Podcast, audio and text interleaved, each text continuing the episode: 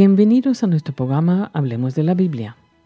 Hoy hablaremos de las plantas de la Biblia, cuarta parte.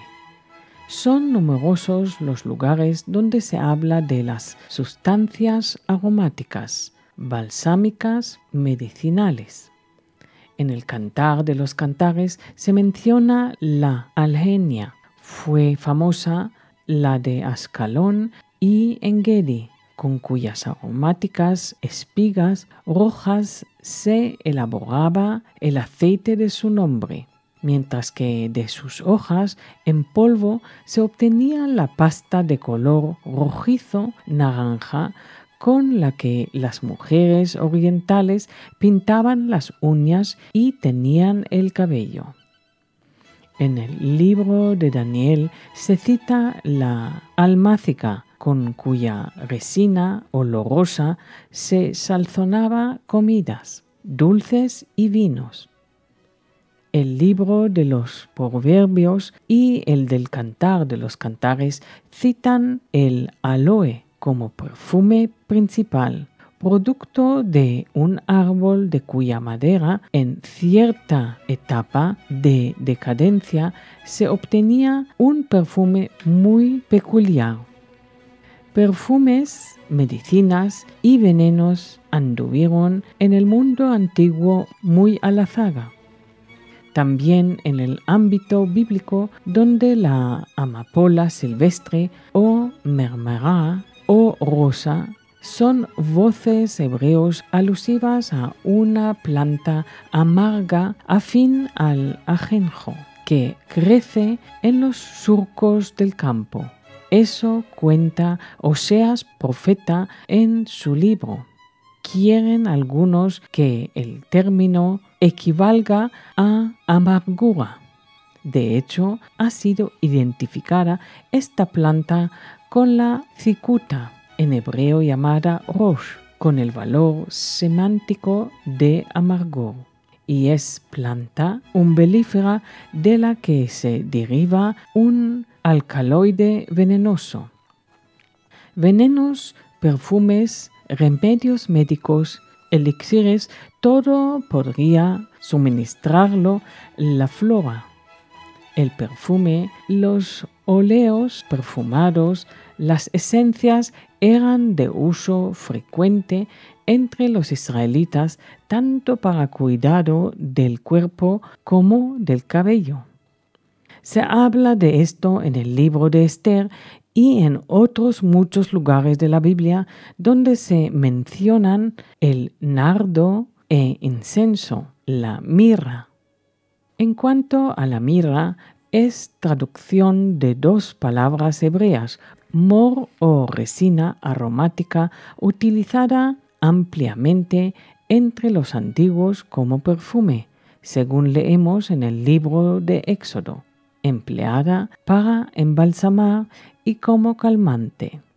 Las plantas aromáticas se llevaban en pequeños saquitos para espaciar su olor.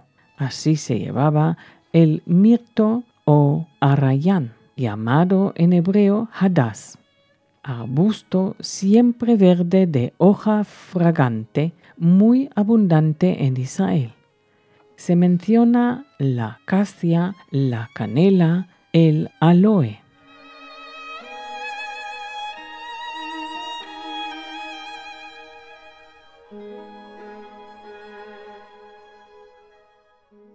Las materiales perfumables se reducían a polvo o se quemaban.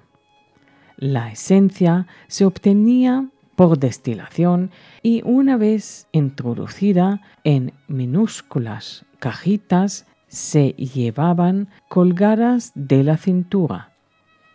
Para poder utilizarse como engüento se mezclaban con aceite.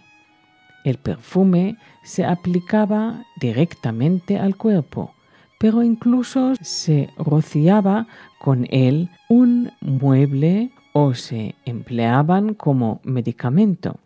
Caso del bálsamo de Galad y los colirios. Tuvieron uso abundante en enterramientos los ungüentos de Tierra Santa aromatizados que tienen como base el aceite de oliva. El amomo era un perfume muy conocido que se encontraba en Tierra Santa, aunque no era autóctono de ahí. En cuanto al eneldo, siempre fue cultivado en Israel, tanto que sus hojas, tallos y semillas pagaban el diezmo. También se habla del aspalato, nombre que se da a algunas plantas espinosas parecidas a la retama y a algunas maderas olorosas y que era planta que da un preciado perfume. Por lo general se hace hincapié en aquellas plantas de las que derivan productos aromáticos, resinas perfumes, medicinas del astrágalo, en hebreo llamado Nekot, se habla de él en el libro del Génesis como especie afín al astoraque. Se cita al galvano o calbená en el Éxodo en alusión a una resina de color amarillo y olor aromático que se saca de una planta de la familia de las umbelíferas. Es antiguo su uso en medicina y como ingrediente en la composición del perfume quemado ante el altar de oro del templo de Jerusalén. Por su olor penetrante formaba parte de la composición del incenso y servía asimismo para ahuyentar a los insectos del santuario. En cuanto al olíbano, en hebreo, leboná, no debe ser confundido con incenso, término que en hebreo tiene su propio término, ktorah. El incenso era una mezcla de olíbano y otras especies, como se lee en el capítulo trigésimo de Éxodo. Su uso era privativo del tabernáculo primero y luego del templo y se componía de estacte, uña aromática, galvano aromático e incenso puro, todo ello a partes iguales. El uso privado de este perfume sagrado, estaba castigado con la muerte. El olíbano o resina aromática procede de cierto árbol del sur de Arabia y Abisinia.